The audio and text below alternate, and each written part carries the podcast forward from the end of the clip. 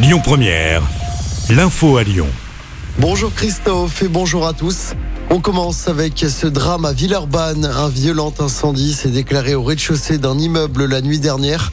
Immeuble situé rue Michel du Peuple dans le quartier des Buères. Le feu a pris vers 1h du matin. Un homme âgé de 45 ans environ est décédé selon Lyon Mag. Huit personnes ont également été légèrement blessées et conduites à l'hôpital. 80 pompiers ont été mobilisés au plus fort de l'intervention. On ne connaît pas encore les circonstances de l'incendie. Des peines de prison ferme après le lynchage de policiers à la guillotière. Les faits s'étaient déroulés le 20 juillet 2022. Trois agents avaient été roués de coups par plusieurs personnes alors qu'ils interpellaient un voleur à l'arraché. La scène avait fait le tour des réseaux sociaux. Quatre hommes, tous en situation irrégulière, étaient jugés hier. Les peines vont de 10 mois à 2 ans de prison ferme. Les agresseurs ont été écroués. Un commandant de police fauché par une voiture près de Lyon. Ça s'est passé hier après-midi dans le quartier de Lille à Vienne. Le véhicule a forcé un contrôle et a percuté de plein fouet le policier. Ce dernier a été transporté à l'hôpital Lyon-Sud. La victime souffre d'un traumatisme crânien et d'une fracture à la jambe, mais ses jours ne sont pas en danger.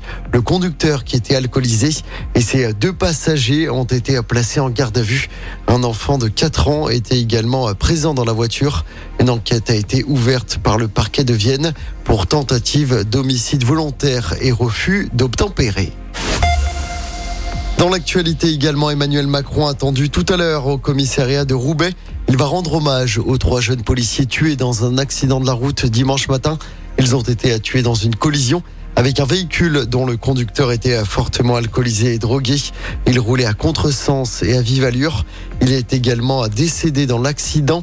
Emmanuel et Brigitte Macron vont notamment rencontrer les familles et les collègues des victimes avant une prise de parole du chef de l'État. Du monde attendu sur les routes de la région à l'occasion du week-end de la Pentecôte. Bison futé hisse le drapeau rouge demain dans le sens des départs. Il est notamment conseillé d'éviter la 7 de 14h à 23h. Samedi, la journée sera classée orange dans le sens des départs. En revanche, pour les retours de lundi, la journée sera classée verte, mais Bison futé prévoit quand même des difficultés sur la 7 de 10h à 22h. Puis on a appris hier soir la mort d'une légende de la musique. Tina Turner est décédée hier à l'âge de 83 ans près de Zurich en Suisse. Elle est décédée des suites d'une longue maladie. Elle avait entamé sa carrière dans les années 50. Elle avait notamment remporté 8 Grammys. C'est la plus prestigieuse récompense de la musique américaine. La Maison Blanche déplore l'immense perte et salue une icône. Mick Jagger, chanteur des Rolling Stones, a également réagi hier soir.